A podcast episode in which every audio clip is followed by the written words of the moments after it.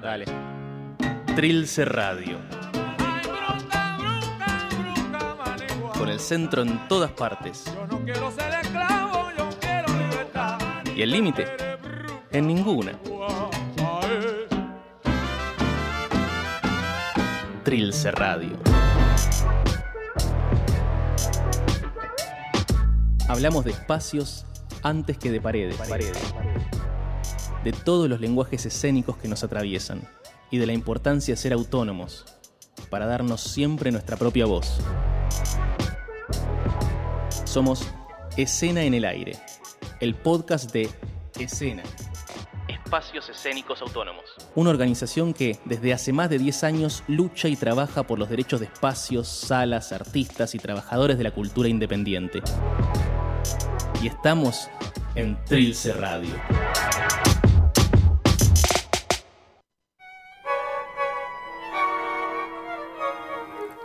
Bienvenidos a nuestra ficción de cada martes, el momento más temido por los autores y el más esperado por nosotras, para divertirnos y, por qué no, sacar un tema de conversación. Hoy les presentamos nuestra versión libre de Mustafa, de Armando Discépolo y Rafael de Rosas. Mustafa avanza hacia el conventillo. Su jornada de vendedor de todo a 20 ha terminado más temprano de lo habitual. Hija, apura, apura, comida de padre. Viene, qué temprano. Esta guerra arruina negocio, falta mercancía alemana y la japonesa muy cara, muy cara. Tiene hambre, camina mucho. Di Flore Barraca, paso ridoblado. Di Barraca Palermo, basso ridoblado. Di Palermo Chagarida, basso ridoblado. Di Chagarida acá, Vaso ridoblado. no, basso funebre. ¿Se puede? Acá le traigo uno cuanto tomate y este matuelo de perejil. Doña Constantina, lo mejores del mercado. Gracias, Bebino, gracias. Ahí está la novia mía. Buenas, Pepe. Me ha venido a buscar el postre. ¿Qué postre? Perfume. Tu trompita. Constantina, ¿Qué? no gusta novio. ¿Por qué? Un padrito. No, no está malo. No me gusta casamiento, muy joven. Pero tiene que casar. No quiere. ¿Por qué? Porque hija trabaja por nosotros y cuando casa trabaja para él. Salute Mustafa! Eh, come va, signora? ¿Qué dice don Gaetano? Eh, eh, vedo, no esto cachivache. Bodredurgo camina siempre, no gana nada. Hoy Bodredurgo camina todo el día, gana 20 centavos. Sí, eh, francamente poco. Yo no puedo quejarme. He comprado al abasto un cagón de aquise de requecho. Ah, eh, se lo he encajado una clienta otaria que me ha capitado. ¿Pa cuántas veces lo que valía? Soy ganado nueve pesos hoy. Nueve pesos. Durgo preciso mes, camina siempre. Ah, lindo negocio, perdura. Si yo hablo argentino tan bien como usted, tira todo a 20 y agarraba canasta. Ah, sì, capisce, capisce. Se precisa labia, chamucho. Se capisce. Mustafa, Mustafa, eh, venga, decime una cosa. De lo, de los billetes que hemos jugado a media, te, te debía no pico, ¿no? 30 centavos. Ah, bueno, toma, toma. Cuanta limpia, conserva la amistad. Oh, no, ten esperanza. Bodredurgo no saca nada. ¿E perché? ¿E perché l'ha comprato entonces? Porque soñó número, Durgo está triste. ¿Qué tiene, Mustafa? No sé, una pena dentro grande, e punta de cabeza a punta de pie. Pienso, Durguía, patria querida, pienso padre, madre muerto. Durgo piensa, Durgo está triste. Eh, eh, decime, ¿te hanno visto los billetes? No, ¿Tu familia no sabe? no. Ah, ah, tampoco mi hijo. Se, se enoja cuando juego. No, no lo mostrare per la Madonna, eh? Na, nascondelo bene. ¿Y qué chamullano lo viejo? De nada, de nada, disimula, disimula. Estamos hablando justamente de lo casamiento. Él estaba diciendo a Don Mustafa que el mundo si extrañara que se acasen o no hijo de italiano e hija de turco. Pero, pero, ¿qué si extrañar el mundo? La raza fuerte no sale de la mezcolanza, ¿eh? Entonces se produce la mezcolanza al conventillo. Voy a ver eh, los resultados de la lotería, eh, con todo disimulo, disimulo. Mustafa, Mustafa, estoy nervioso. Italiano, virdulero gana nueve pesos. Durgo mísero 70 centavos. Pobre Durgo. ¡Mustafa! Mu- mu- ¡Mustafa! Mu- ¡Madonna dolorosa! ¡Mustafa! ¡Dios mío! ¡Musta! ¡Musta! ¿Qué, qué tiene? Mustafa, qué cosa terrible que hemos sacado la grande. No. Sigue, cállate, cállate, que, que, que no le sepa ninguno, ¿eh? 2.296, 50 mil pesos. Tenemos, tenemos un quinto a media. Madonna, qué felicidad. Estamos ricos, estamos ricos. No, no dice nada. Eh, eh, trae los billetes. Vamos, vamos a cobrarlo. Vamos, trae. ¿Dónde lo tiene? Eh, no, no, no, no tiene. Eh, ¿eh, ¿Dónde lo ha puesto? No tiene billete. No sabe de qué habla. Ah, quiere hacérmelo chiste. vamos, vamos, vamos, que hay que apurarse, nada, nada, nada esconderlo. Te lo, te lo puedan robar. Vamos, vamos. No sé de qué billete habla. Mostafa, Mostafa, basta de chiste, está bene. Ya, ya me ha dado el susto. No tiene billete. Ah, pero oh, usted se ha vuelto loco. Usted, Luco. Los billetes que hemos comprado a media. Mentira. ¡Eh! Mentira, mentira, dame prueba. Ah, ah, per la Madonna, a, a Cholo ahogo, traiciones. Fuera, fuera, está Luco. Yo no he jugado con usted. Dame prueba. Yo no compro billete. Fuera. ¡Eh, ladrones! ¡Traiciones, ladrones! ¿Qué pasa? Hemos comprado unos billetes a media y hemos sacado la grande. ¡Eh, eh, eh! Y ahora me niega. Eh, mentira. Oh, ottomano schifoso, repelente, tiburones, te voy a coser y a puñalada, te voy... Tata, tata, tata, quédate quieto, tata. Conténganse, tata. Eso lo vamos a arreglar. ¿Es verdad esta infamia? Falso, hija. Gonzandina.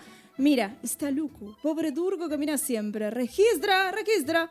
¡Ah, la han escondido, mamma mía! ¡La han escondido! ¡Mata entonces! ¡Mata! ¡Mata, pobre Durgo! Ah, ¿Qué hago? Se lo amato, voy en Cafú e perdo los billetes. Se lo denuncio, no tengo prueba. Y si lo dejo, se lo come el solito. Papa, jure que no lo tiene. Vere Dios. Lo tiene, lo tiene per la Madonna. Cuando mi padre dice vere Dio y vere Dios, todo el mundo boca abajo. Y cuando el mío dice de la Madonna, hay que sacarse el sombrero. Bueno, basta, basta, todos afuera. Ay, Madonna mía, qué desgracia. Vendetta, vendetta. Papa, estamos solos, dígame la verdad. Mentira, hija, mentira. Entonces, don Caetiano está loco. Luco, Luco. Está bien. Usted no sale de la pieza. Esta noche yo voy a hablar con Pepino. Mustafa, ¿tiene billete? Sí. Oh, turco. Italiano mata. Shh, calla boca. Esconde billete, esconde, eh, esconde pecho, Constantina.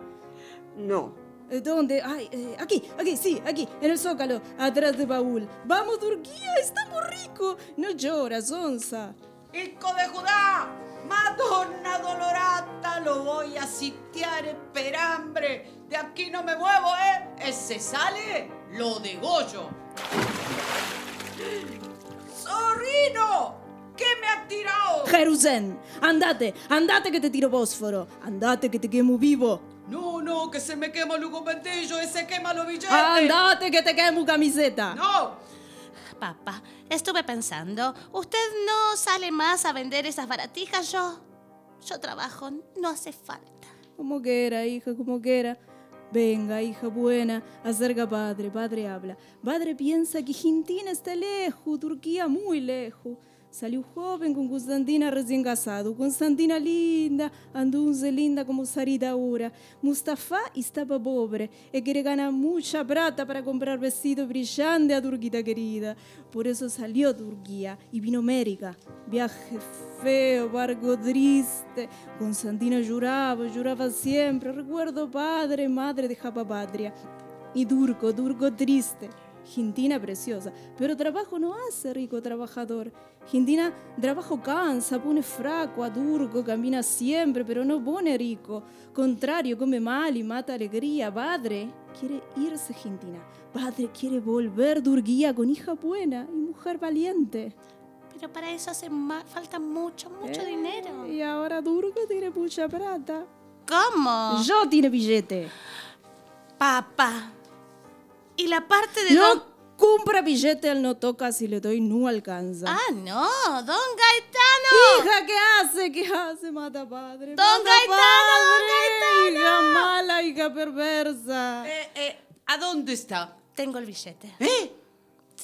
Sí, sí, le había perdido y pobre negaba de miedo. Tengo el billete que usted jugó a medias con él. Oh, oh, oh, abrázame, Virgine Santa. Qué noche que ha pasado, ¿eh? Yo sabía que usted lo iba a encontrar. Madonna, ho ganado dos veces esta grande. Mustafa, Mustafa, alegrate. Hemos sacado la grande. ¿Quién dice que los tucos italianos sean como perro y gato? ¿Eh? Somos todos hermanos este mundo, ¿no ve? Todo es armonía, amistad, fratelanza. Eh, ¿y dónde está los billetes? Eh, dame, dame, da, deme un abrazo, deme un Ah, qué cariñoso, como quiere. Ladrón, Asesino. ladrón. Ah, deme los billetes. Papá, ¿dónde está? Allí, sacalo. No lo encuentro. ¿Qué? ¿Cómo? Ah, sí, acá está, pero ¿qué es esto? Se lo han comido los ratones. Jesucristo crucificati Turco, e la mamma turco sa maledetto. Gesù che vengo un incendio al conventillo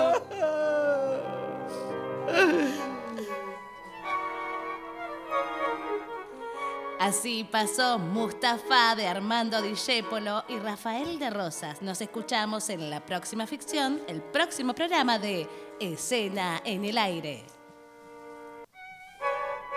¿Cómo vendría a ser lo que ustedes hacen? Es que eh, viven juntos. ¿Cómo se emparenta esto? ¿Con qué teatro? ¿Stanislavski? Eh, Grotowski. Grotowski. Sí, sí, sí, sí.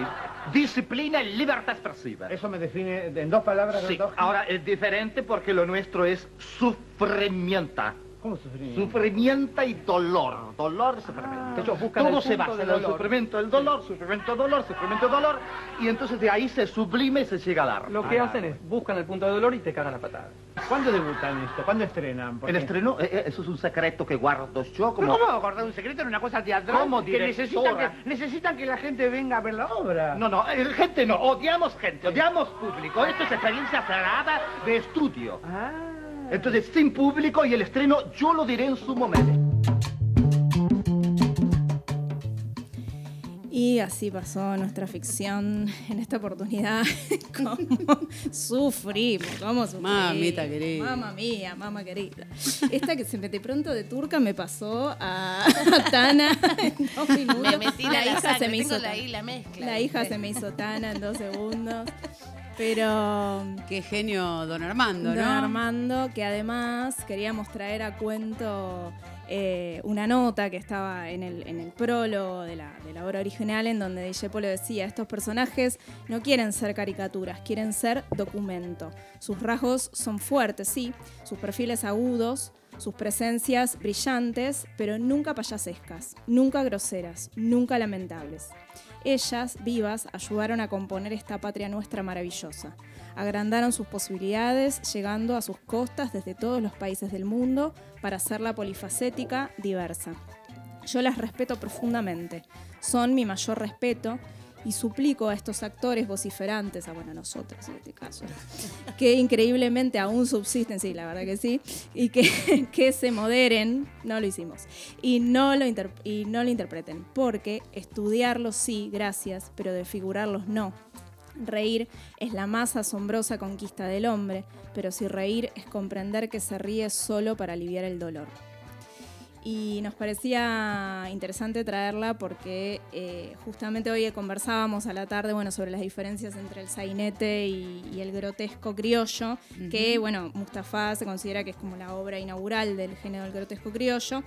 Eh, y, nos parecía importante traer a cuento esta, esta nota justamente porque la intención no era de burla, sino de reivindicación y de recuperación y en donde eh, todos estos elementos del lenguaje, del, sí, de, estas cosas que nos causan gracia, de cómo hablan los personajes, son parte de su drama existencial. De hecho, eh, Mustafa en un momento se lamenta, si yo hablar argentino también como usted, le dice al Tano, que no pega una tampoco. como que, bueno, ahí hay una clave justamente para la salvación económica de una Argentina que eh, hoy recuerda como buenos inmigrantes versus mm. otros malos inmigrantes.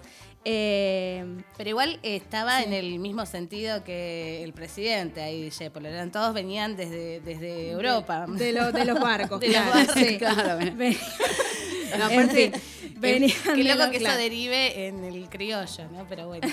Es muy interesante en, nuestra historia, digamos, la historia de nuestro teatro, esto, como, como decía Anita, ¿no? La transición del sainete al grotesco en donde ya no es tan eh, humor o parodia o, la sátira ¿no? de los inmigrantes y el, patio del conventillo, el lugar abierto, etcétera, en el grotesco, bueno, y con Disépolo sobre todo, eh, se problematiza el, el ah. sainete y eh, se mete como más para adentro, ¿no? Lo que antes pasaba en el patio pasa en un cuarto y pasa también al interior de los personajes. Mustafa, bueno, los grandes personajes también de otras obras de Disépolo, en donde empieza a aparecer esta, mm, eh, esta problemática, esta conflictiva. Eh, y esta mezcla de la tragedia y el humor, ¿no? del reír llorando o el llorar riendo, que le da a la vez de esa animalidad a los personajes, esa humanidad, ¿no? los conflictos, cómo los atraviesan. Y bueno, hablando, bueno, justamente hablando de inmigración, tenemos acá unos testimonios muy hermosos de primerísima mano. Bueno, eh, sí, eh, yo quería agregar a todo esto que están comentando Anita y la querida Fabi. Eh, he traído un libro que se llama El árbol de Cecilia, que es una mujer que escribió este libro durante su edad mayor y lo presenta a los 97 años. Eh, Cecilia es una inmigrante polaca que llegó en 1931 y me parece que aunque mm, esté, eh, digamos, todos estos testimonios que ustedes cuentan escritos en libros de historia o podemos sacarlos de Wikipedia acerca de lo que fue la Argentina en otro momento, a mí me parece que eh, poner en valor trocitos de vivencias personales, en este caso de Cecilia, que cuenta de manera absolutamente espontánea, porque no es narradora ni nada, eh, poder contarles este, a todos ustedes y a la gente que nos escucha que una mujer inmigrante eh, va contando un poco cómo encuentra Buenos Aires en 1930 y tiene muchísimo más valor agregado lo que voy a leer. Porque ¿Quién es Cecilia? Porque Cecilia fue mi viejita y a mi viejita la honro eh, con el libro que escribió, que yo edité, y compaginamos de manera conjunta. Allá va. Cecilia decía en algunos de los párrafos escritos allá con sus 90 pirulos, en el Buenos Aires de aquel entonces, saben, el clima era tropical. A veces llovía, mucho barro en las calles, así lo vi yo, casi sin veredas, iluminación escasa, solo dada por la penumbra de una vela en tanto en tanto. Los conventillos y las casas chorizo, donde los inmigrantes alquilaban una habitación y vivían todos amontonados, el trabajo escaso en los talleres, los vendedores ambulantes, muy coloridos y ruidosos, ofreciendo su mercancía por todos los barrios. ¿Saben una cosa? Buenos Aires era muy pobre. Había poco trabajo. Seis meses se trabajaba y otros seis meses no. Había que ahorrar los meses anteriores para llegar al año. La vida era muy difícil y muy dura. Había muy poca gente. No existían ni fábricas, solo existían talleres. Eh, no conocíamos nosotros los inmigrantes el idioma, no conocíamos el nombre de las calles ni el valor del dinero, pero al poco tiempo de nuestra llegada comenzaron las clases y mis hermanos y yo concurrimos a la escuela.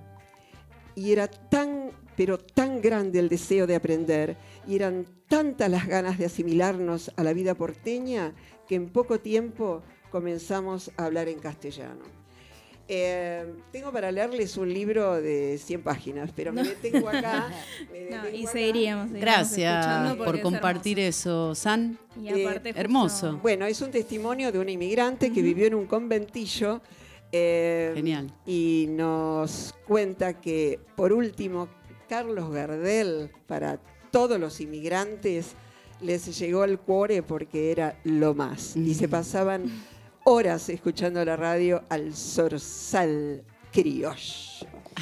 Hermoso. Bueno, y antes de, hablando de temas, antes de pasar a nuestro primer tema, vamos a eh, decirles quiénes somos, porque arrancamos así con una moto importante y nunca dijimos quiénes hacemos este programa. Recordamos, producción y conducción quien hablaba recién, Sandy Budkowski, Fabi Mosota, Laura Maki, quien les habla, Ana Laura López. En la operación técnica, Luis Javier, como siempre. Nuestras vías de comunicación, bueno, pueden entrar a nuestra web www.escena.ar, mandarnos un mail a la vieja usanza, hola o escribirnos en redes sociales, Instagram, Twitter y Facebook. Nos encuentran como arroba escenaar. ¿Qué más pueden hacer? Nos pueden mandar un WhatsApp. De todo tenemos. El WhatsApp de Trilce es 11 6467 9802.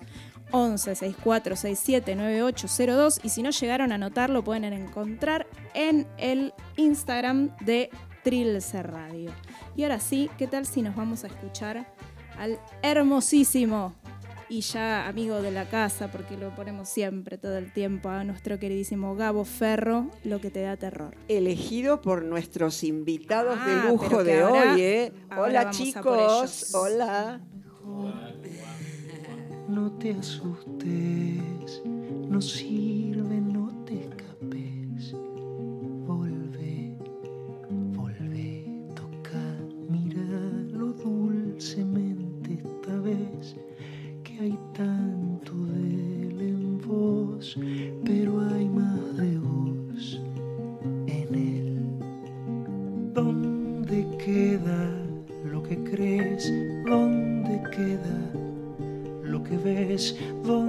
irá? Si se va, ¿dónde se fue? ¿O será que ya no está? Si hay Dios, si hay amor, si hay vida después, si hay mundo, si hay hoy hay mañana y tal vez, si hay ayer, si hay recuerdos, si hay de haber o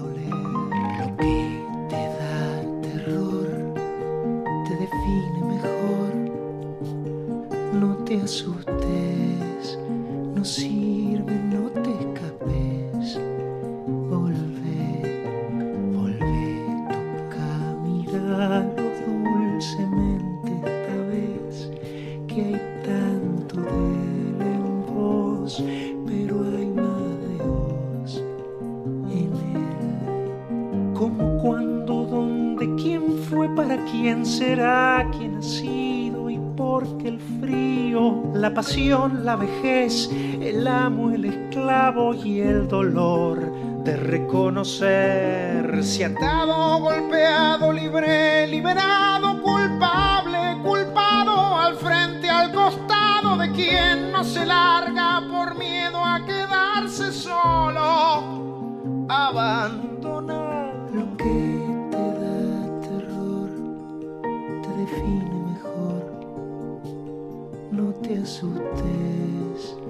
no sirve, no te escapes.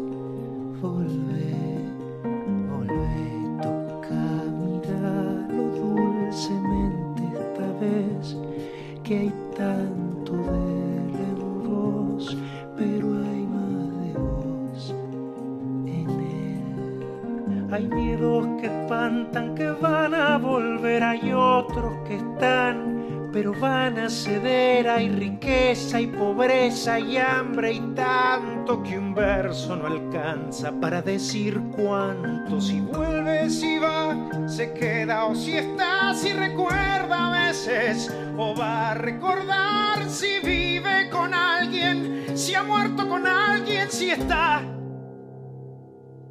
Si está. Lo que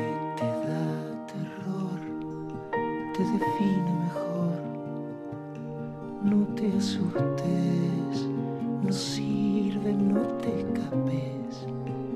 Volvé, volvé, toca, míralo dulcemente esta vez que hay tanto de él en vos, pero hay más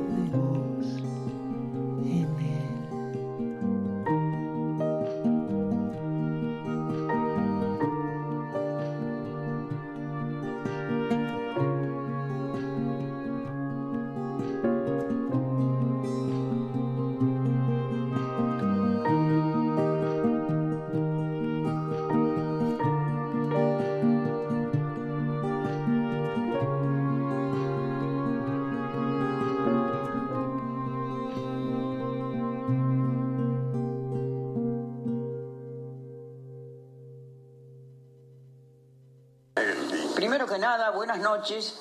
Y segundo, agradecer la ternura.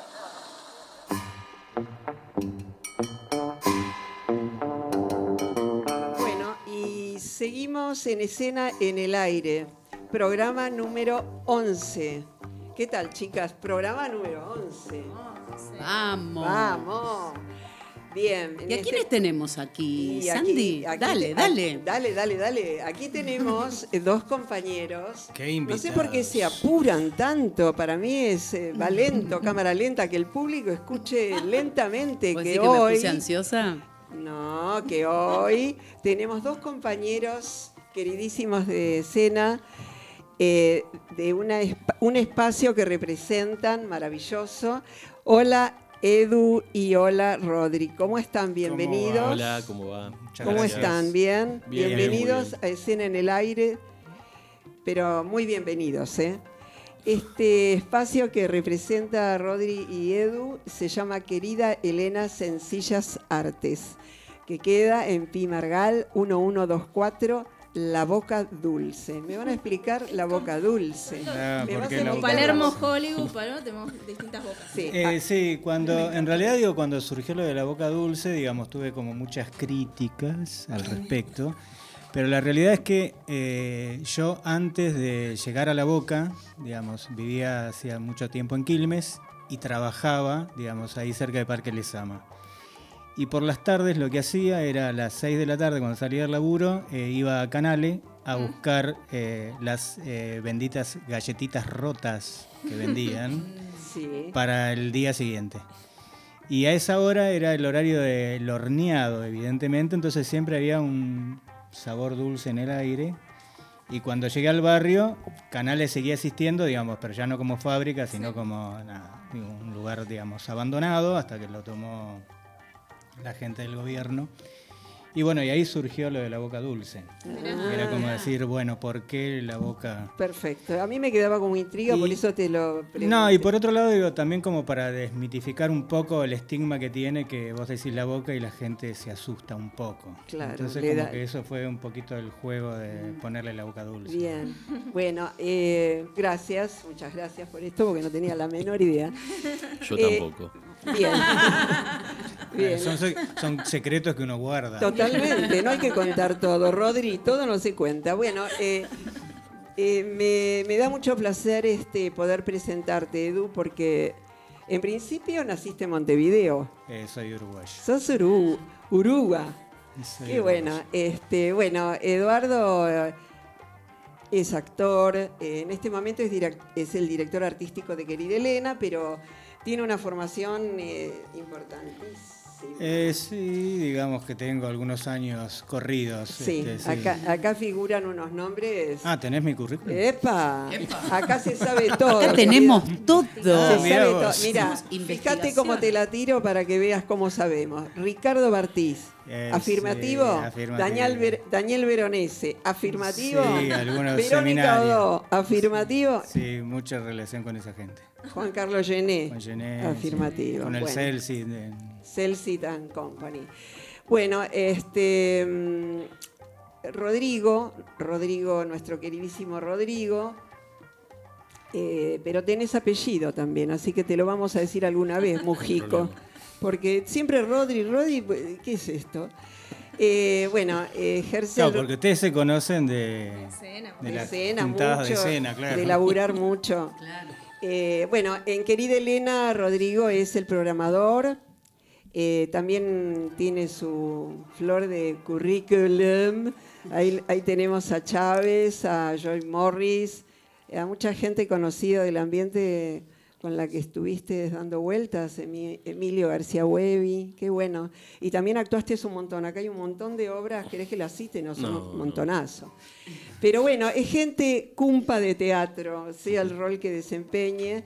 Eh, y estamos muy felices de que estén acá para empezar a charlar más a fondo de querida Elena. Comenzando por el comienzo, me parece que da como para que alguito cuenten de qué fue antes, querida Elena, de que sea querida Elena Sencillas Artes. ¿Cómo encontraste, supongo que vos primero, Edu, Eh, el espacio? ¿Qué te- ¿Con y qué te el encontraste? espacio en realidad, digamos, primero fue... eh, la propiedad, digamos, tiene dos plantas, digamos, planta baja y primer piso. Nosotros en ese momento, con la que era mi compañera, queríamos salir de San Telmo y bueno, cruzamos las márgenes, que era este, Avenida este, Martín García, y empezamos a buscar y bueno, y apareció la casa, que tenía un gran cartel que decía Petit Hotel y demás. Y bueno, y después de mucho tiempo de estar dando vuelta y seguir el cartel ahí, eh, dijimos, bueno, este, llamemos a ver qué pasa, y llamamos y empezaron las negociaciones y logramos adquirirla. Y al comienzo fue nuestra casa arriba y abajo vivían un par de amigos en unas habitaciones, porque en realidad la casa, si bien siempre fue de la familia, este, desde que se construyó, después durante un periodo, digamos, donde la familia migró, cada uno empezó evidentemente a hacer su vida, la casa empezó a funcionar como inquilinato. Alquilaban habitaciones a gente del interior. Ok. Eh, tengo registros ahí, digamos, este, libros, papeles que acreditan eso. Y después, durante por lo menos un par de años, mientras nosotros vivíamos ahí, eh, había mucha gente que venía a buscar alquiler, al golpear la puerta para ver si, Si que venía de referencia. No, no, porque tenían ya la referencia, y venían, bueno, si tienen habitación. Así que durante dos años más o menos venía cada tanto alguna gente del interior a preguntar. ¿Y cuándo le podés poner fecha eh, a la inauguración de Querida Elena? Y la fecha fue un poco 2005-2006. Digamos, ese fue el comienzo, digamos, eh, a partir de una obra que montamos ahí porque no conseguíamos espacio. Porque en realidad en ningún momento fue la intención adquirir el lugar como para poner un teatro. Mm. Este, si bien en ese momento yo estaba digo, más metido en la actividad, eh, en ningún momento digamos, tenía la idea de poner una sala. Producto de que no podíamos encontrar y teníamos en ese momento un subsidio para montar la obra, dijimos, bueno, adaptémosla, digamos, no tengamos más tantas pretensiones y, la montamos ahí en, en la parte de abajo donde ya no vivían nuestros amigos, ya se habían ido. Y a partir de ahí nos empezó a generar, digo, digo, lo primero que hicimos obviamente fue invitar a la gente amiga y a partir de la gente amiga todo el mundo empezaba a querer hacer cosas ahí porque el lugar en realidad en los comienzos estaba, digamos, bastante destruido. Muchas habitaciones, patios y demás, digamos, en condiciones bastante paupérrimas. Nosotros para montar la obra condicionamos un poquito un par de habitaciones y montamos ahí. Este, era una experiencia sobre textos de Beckett. Em, y bueno, y a partir de ahí medio como que se generó como una inercia y fue como, nada, dándose con el tiempo forma, digamos. Y yo la fui armando con el correr del tiempo. ya llevamos 16 años ahí. ¿Y desde cuándo decidieron que se llame Querida Elena? Y la historia, ¿no? Y eso fue ponerle, creo que no tengo mucho recuerdo en realidad, digo, pero creo que a los dos años más o menos dijimos, bueno, tendríamos que ponerle un nombre, digamos, como que, bueno, ¿qué, qué, nombre le ponemos? Y bueno, como en la casa quedaron este, muchas pertenencias de la familia, mobiliario y demás, y cuestiones personales, había muchas cartas. En todas las cartas estaban querida Elena, querida Elena, querida Elena. Pero hasta ese momento no lo sabíamos si iba a ser querida Elena. Y aparece una esquelita. Eh, había una particularidad en todo ese material, digamos que eh, Emilio, que era el marido de Elena, le dejaba muchas esquelas, eh, aforismos escritos. Ah, bueno, y entre esos había un papelito muy chiquitito que decía, querida Elena, deseo de todo corazón que se cumplan todos tus deseos. Soy inmensamente feliz. Jolly, año 58. Se ve que Jolly era una amiga. Y eso fue como lo que reveló que se tiene que llamar querida Elena. Fue como que a partir de ahí fue querida Elena hasta hoy. Esperemos que por mucho tiempo más. Sí, por supuesto. Eh, yo lo que quería saber era eh, cómo aparece en Querida Elena el compañero Rodrigo. ¿Cómo ah. aparece? Se lo encontraron por ahí. Un error. Lo encontraron. Un error. Un error. Lo fui a visitar y me equivoqué. bueno, con, con Rodri nos conocemos de, de otros momentos. Fuimos compañeros de elenco en una obra que hacíamos en El Gato Viejo, en, el Galpón de Ragazzoni, que dirigía ah, Mariano Stolkiner, un amigo también. Y bueno, ahí estrechamos lazos este, y después de estar un tiempo trabajando en el extranjero, eh, yo se lo saqué a Mariano. una disputa, una disputa, una punta de cuchillo. Y ahí apareció... No, Queremos la versión de Rodri. No, no, no, que la, digo, digo, la versión de Rodri digo, es muy importante, digo, y acá hago así como un paréntesis. Eh, Rodri hace seis años ya. Más o menos. Seis años. Bueno, yo a los diez años, digamos, de funcionamiento de la sala, vos pensás que yo hacía todo. En su momento tuve, digamos, eh, ayuda, obviamente, de gente amiga, este, Mónica Benavides, este, una gran amiga que durante un periodo esporádicamente me daba una mano y en algún momento formó parte de Querida Elena y demás. En, los inicios Martín Wolf, que fue con quien este, iniciamos esta obra sobre Beckett.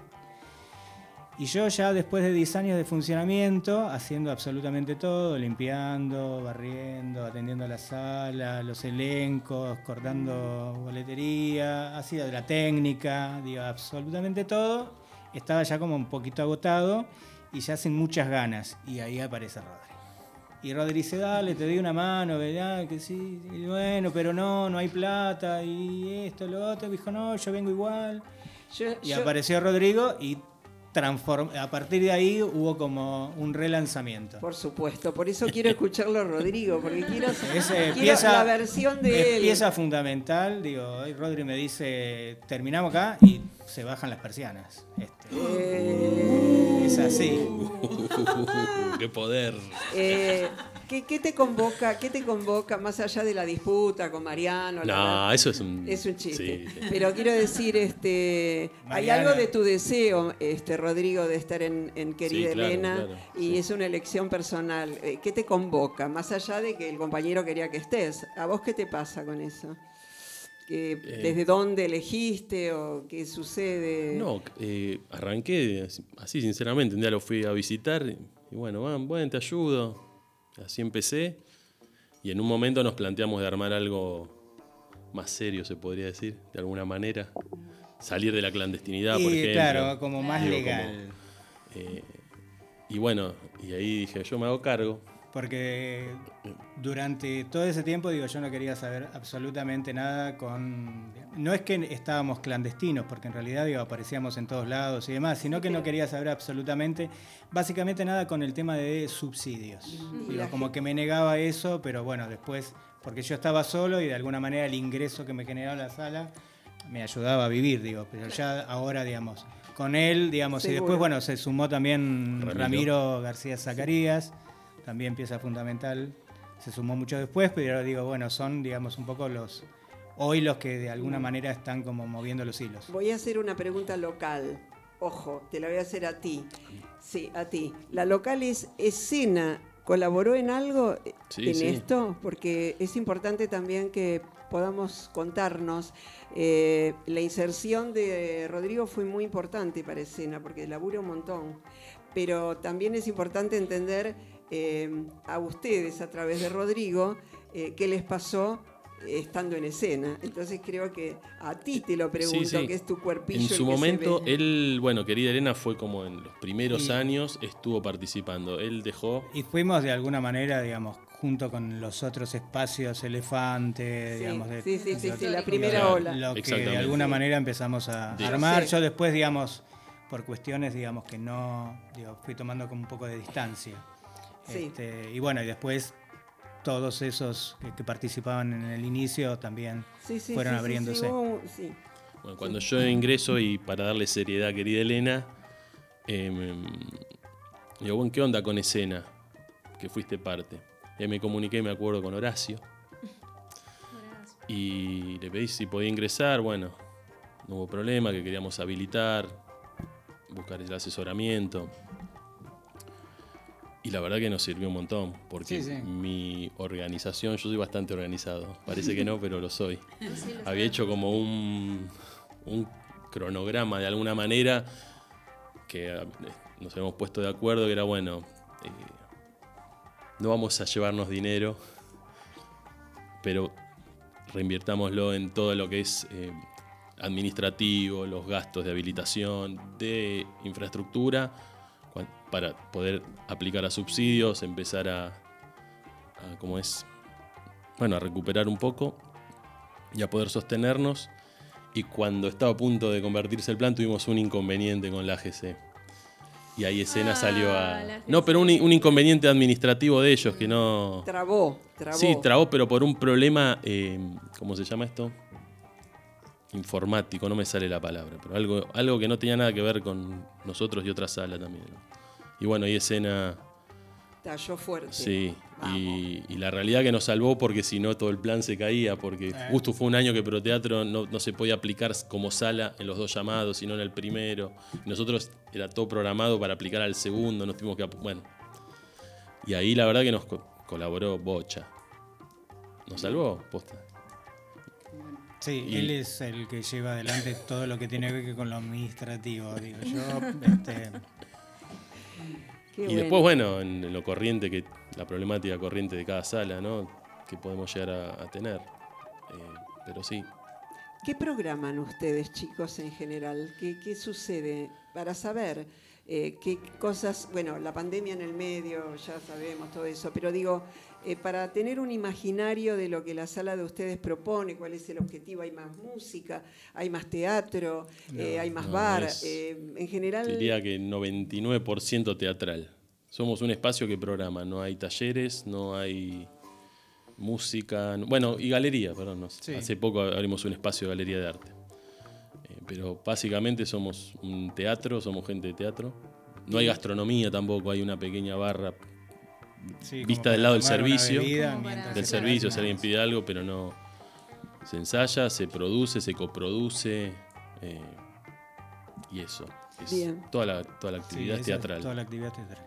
Ahora, antes de meternos en el hoy y que nos cuenten qué es lo que está pasando en Querida Elena, eligieron también otro tema, uno de Axel Krieger, Sorsal. ¿Y qué, historia tiene Sorsal?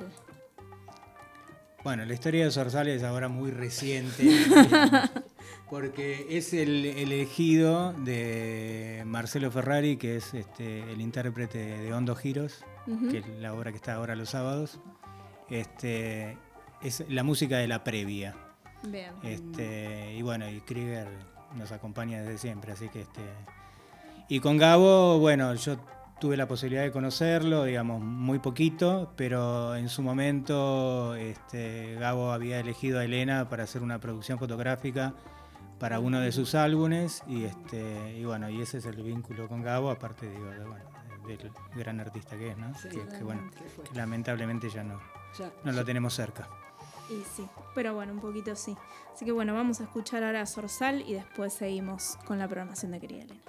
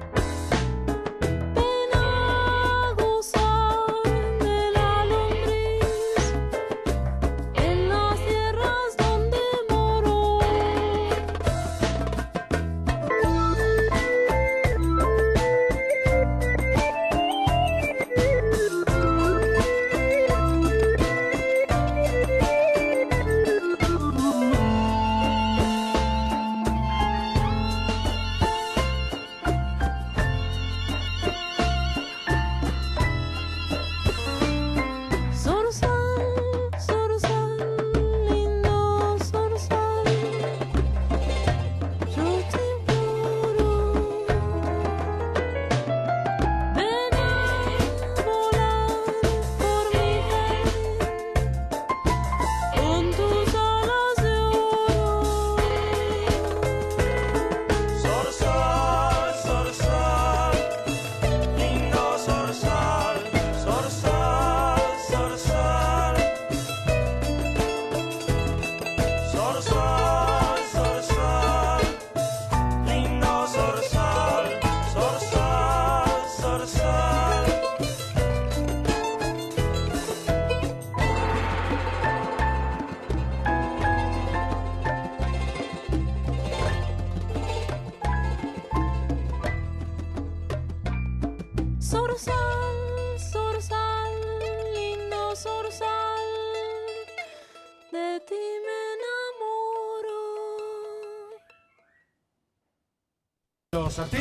gente con problemas afectivos. Los artistas, egocéntricos y depresivos. Los artistas, enfermos que se defraudan. Si no logran que los quieran y los aplaudan. Los artistas siempre manteniendo la mentira. Ve que son imprescindibles en la vida.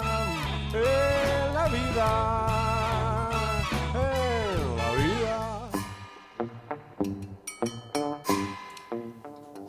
Y seguimos aquí con las compas de, querida Elena. Eh, y estábamos conversando un poco sobre la cantidad de capas de detalles y de cosas interesantes que tiene. Yo le decía a Eduardo recién, donde se posa el ojo, se encuentra una capa nueva de sentido en algún rinconcito o en todo el espacio. ¿Cómo se fue armando todo eso? Eh, buena pregunta. En su momento eh, yo tenía así como una consigna diaria, que era empezar y terminar algo. Entonces, en ese lapso de tiempo, digo, yo tenía que, digamos, buscar, digamos, transformar un espacio, digamos, con lo mínimo indispensable. Y de esa forma, digo, bueno, sí, esto que vos decís, digo, por ahí ves aquel rinconcito y tiene puesto, o, digamos, una pared y tiene pintado, digo. Pero fue, se fue armando un poco así. Este, siempre tratando de mantener, digamos, como el espíritu y la estructura de la casa, digo, que en definitiva, digo, yo lo único que hice fue como Acá voy a, citar a Pacheco, que en una crítica, eh, creo que cuando estuvo visitando la casa por Rosa Brillando, este, decía que la casa eh, tenía, mm, no sé si exactamente estas palabras, pero como muy bien curadas las heridas. Mm. Este, y sí, creo que eso define un poco el espíritu de- de- del espacio, digo, ¿no? Como se mantiene de alguna manera, digamos, está como modernizada, pero vos ves que sigue siendo una casona vieja. Este, y bueno, pero fue así, digamos, y la manera era esa, digamos. Yo, digamos, durante el día tenía que empezar y terminar algo. Ahora se nos eh, complica un poco más. nos toma un poco más de tiempo, nos lleva un poco más de tiempo. Este, pero bueno, sí, se fue armando de esa manera, digo, ¿no? Como de a pedazos, digo, medio ensamble. Este, Y esa, esa puerta, no puerta, estaba en la, en la arcada, la- la antesala de la sala. La antesala de la sala, Sí. sí. De hecho, digo, eso tenía un muro, yo Ah. lo bajé y le puse la reja. Ah, Este, Y ahí atrás vivían dos albañiles. Eh, cuando llegamos a la casa, digo, los últimos habitantes de, de ese espacio eran dos albañiles. Mira, bueno, me hace acordar un poco la historia de Sabia con, con- conviviendo ellos en la pandemia con el albañil haciendo la sala. Bueno, me hiciste acordar esa anécdota. Eh, ¿Y en qué, en qué andan ahora? ¿Qué- Ahí ¿En te qué anda, dejo a. A ver, Rodri. Bueno, ¿en qué anda, querida Elena? ¿En qué anda, bueno, ahora querida? estamos en obra, estamos, como dijo el vecino, actuando de pintores, ¿no? Eh, eh, hay reparaciones en la sala y por lo que tenemos una sola obra en un espacio alternativo, aunque generalmente la gente viene por esos espacios, la sala se usa poco. Y recién en agosto empieza como una actividad más fuerte. Eh, tenemos, bueno, ahora está dando giros, sábados a las 19 horas. Una producción de querida Elena, aparte. Producción. Una producción de que te quería Elena, para que la que además hay una sorpresa. Para Hay una quienes están sorpresa. escuchando el programa, por favor, Eh, bueno, aquellos que escriban al Instagram. al Instagram. Es arroba escena ar. La primera persona que escriba, o no, ¿cuánto, cómo Sí, es? la primera tiene dos entradas. Ahí está. Y la ¿Y la segunda, tiene otras dos Otras. entradas. Ahí va. Para venir, Vamos. sábados 19 horas. Después, bueno, aquellos que escriban, les pasan mi contacto y ahí coordinamos las localidades porque entra muy poca gente, 11 personas, Muy exclusivo. muy, muy ex- demasiado exclusivo. Sí, básicamente digo por el espacio que es como un alternativo a la sala. Que tampoco la sala es muy grande, digamos, entran 22, 20, no. 22, 24. 35 pueden llegar a entrar este, cómodos. Pero digo, no deja de ser, digamos, este, una caja de zapatos. Claro. Y bueno, en agosto ya empiezan de nuevo, pasa el invierno y, y empieza a haber más obras, se reestrena Los Días de Pesca de, de Ramiro, de otro, el otro de los chicos, y, Proyecto Bad, que es una obra que va también por streaming, entran cuatro personas ahí. Y todo por streaming. mini. Todo mini. Ramiro sería así como la gente joven, la que, Claro, que es- pone, que pone- produce, dirige, estudia, digo, ¿no? Como... ¿Y nosotros qué somos? Y nosotros, digo, somos parte importante, digo, pero Ramiro, digo, la juventud. Uno ya está es grande y no produce y no hace como antes. Eh, reestrena Praxis, que estuvo en febrero, como utilizan los patios. Esas, esas obras paran en invierno porque hace mucho frío. Eh, ¿Qué más está? Eh, Praxis. eh, Bueno, se fue ahora Palotini. Se fue Eva. Em, y hay algo más. Mm. Ya me, me pasó esto, eh, me olvido la programación. pasa, pasa. Qué mal. Pero bueno, tenemos como desde agosto en adelante, sí, tres o cuatro obras por fin de semana. Y bueno, tenemos que trabajar, Edu.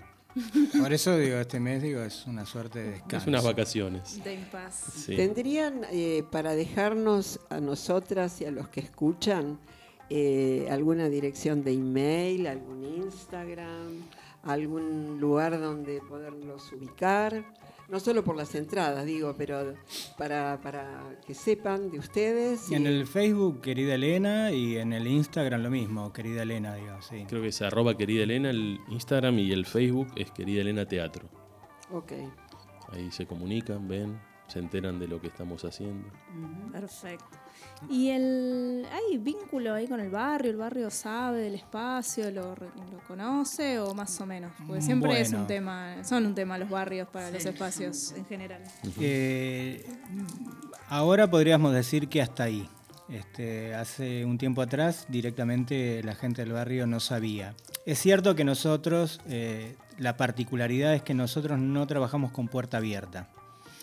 Y recién, eh, ¿cuándo fue antes de la pandemia? En realidad, digo, pusimos un cartel afuera. Había algo, a mi entender, y mi pretensión era, digamos, que la gente llegara a una casa, digamos. Este, algunos puteaban directamente porque no encontraban la dirección o querían un cartel en la puerta que indique que había un teatro. Y a mí eso me parecía innecesario porque tenías una dirección que decía Pim Bargal 1124. Digo, digo, teniendo la dirección estaba todo bien. Y me gustaba la idea de en realidad llegaran, digamos, a una casa y que no hubiera ningún tipo de publicidad. Después, bueno, nos fuimos adaptando un poquito y pusimos un cartel en la puerta y demás. Y hoy por hoy, digo, a partir del cartel, digo, sí, como que la gente se empieza a enterar más este, de que algunos vecinos ya han ido, otros, digo, como que pasan y preguntan. Pero bueno, de todas maneras, eh, siempre digo que en realidad uno hace una actividad, digo, que le importa a muy poca gente, digamos, básicamente a los que hacemos esta actividad y los familiares. Este, porque en, en verdad, digamos, es como muy difícil, digamos, que la gente del barrio se acerque. Este, los motivos no sé cuáles son, en realidad. Porque más allá de las preguntas, digamos, de qué hay, qué funciona y qué sé yo, es como que decís, bueno, sabés que hay un teatro acá y que todos los fines de semana, digo, tenés actividad, tranquilamente podrías acercarte. Pero eso, en verdad, digo, sucede bastante poco. Y la difusión de la sala, porque también hay algo de eso que puede suceder, digo, como la posibilidad de la convocatoria, eh, difundir que hay una sala, difundir que hay eso que sucede ahí, eh, eh, con movidas y acciones puntuales que el barrio reciba, digo, porque es un barrio muy interesante para contarles teatro, justamente, ¿no? Sí, eh, sí, claro. Es un barrio muy interesante, no, no, no es Corrientes y, y- y Diagonal, digo, justo es, es un barrio eh, donde a la gente, entre comillas, hay que hacerle gustar también esta actividad. Es como un público cautivo, digo yo, ¿no? Pero hay que elaborarlo. No sé si pensaron, no digo que esté bien o esté mal no hacerlo, pero digo, pensaron en, en cómo sería de interesante difundir, no solo por las redes, digo, ¿eh? este, sino de... Sí, eh, hubo un momento donde, digo, más allá de las redes, que es agotador, digamos, agotador, todo eso eso, es digo, agotador. y verdad, digo, en realidad a uno, o por lo menos a mí particularmente, digo, me cuesta bastante. Este, en algún momento de la vida, digamos, hacíamos afiches o los mismos este, programas de las obras, los repartíamos en los negocios del barrio. Y así todo, digamos, eso como que no funcionaba. Mm. Este, entonces directamente desistimos. Después, bueno, digo, claro, digo, hacemos, digamos, la difusión eh, a, a la medida de nuestras posibilidades, digamos, ¿no? Como decir, pero Sí. digo, hay algo de que sí, cuesta, digamos, Sí, muchas veces cuesta es- llegar. eh, Claro, es la o, o alguna característica de la obra o sus integrantes, lo que sea, lo que convoca y atrae, digamos, desde otros lados que Y lo que no que sí funciona, en verdad, de alguna forma, eh, es el boca a boca. Ah, eso sí. Eh, siempre, siempre recomienden obras. sí. Mm, No, pero inclusive, digo, más allá, de- digo, porque a veces eh, la gente sabe del lugar este, y llega, digamos, en este caso, digamos, bueno, ahora con la obra de, de Eva Palotini, digamos, hubo mucha gente nueva, digamos, este, que venía por primera vez al espacio. Este, bueno. sabiendo que, que existía, digo, ¿no? Mm. Pero como que, bueno, y ahora justo se dio la posibilidad de que y después se van diciendo, agradeciendo el lugar y vamos a hablar por ahí. Hmm. Este, digo, bueno, yo digo como que suelto un poco y que suceda eso. Obviamente Claro. eso digo, requiere de un tiempo mucho más largo. digo, pero mm, me parece menos estresante. Y a seguir hablando de querida Elena nos llevaría un tiempo muy largo, pero se nos acabó el programa. Se nos acabó la hora. Ah, sí. Tenía tantas cosas lindas para contar. Ay, no. Serán, pero lo serán quiero. invitados nuevamente. Bueno, Eh, muchas Bueno, gracias. y les agradecemos entonces estas entradas que recordamos a quienes nos las dos primeras personas que escriban al Instagram de escena, que es arroba escenaar, eh, se llevan estas entradas para recordar la obra. Hondo Giros, sábados 19 horas. Ahí está. Y si se quedan sin el regalón y pueden ir a verlo igual, por supuesto, van reservando. Eh, nosotras nos vamos despidiendo. Eh, recuerden que nos pueden también escribir a hola arroba escenaar o al WhatsApp de Trilce, de Trilce Radio, 11 6467 9802, 11 6467 9802 y no podemos irnos sin eh, recordar que hoy es el Día del Orgullo, es el, el- día de la revuelta, es que se recuerda a la revuelta de Stonewall en Estados Unidos, pero que dispara esta fecha en todo el mundo y que particularmente en nuestro país asume la forma de la marcha contra los tra- travesticidios, transfemicidios y eh, eh, crímenes de odio contra la comunidad LGTB. Y eh, no podemos dejar de preguntar dónde está Tehuel.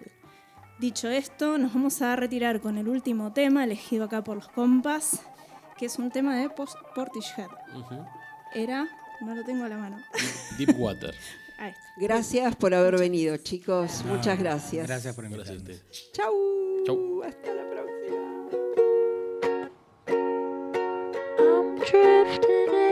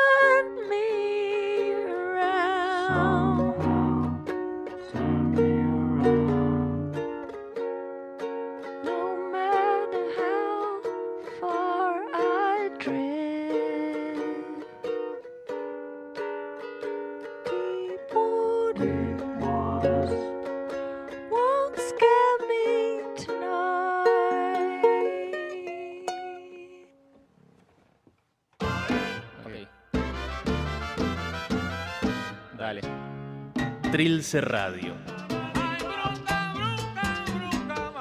Con el centro en todas partes. Y el límite, en ninguna. Trilce Radio.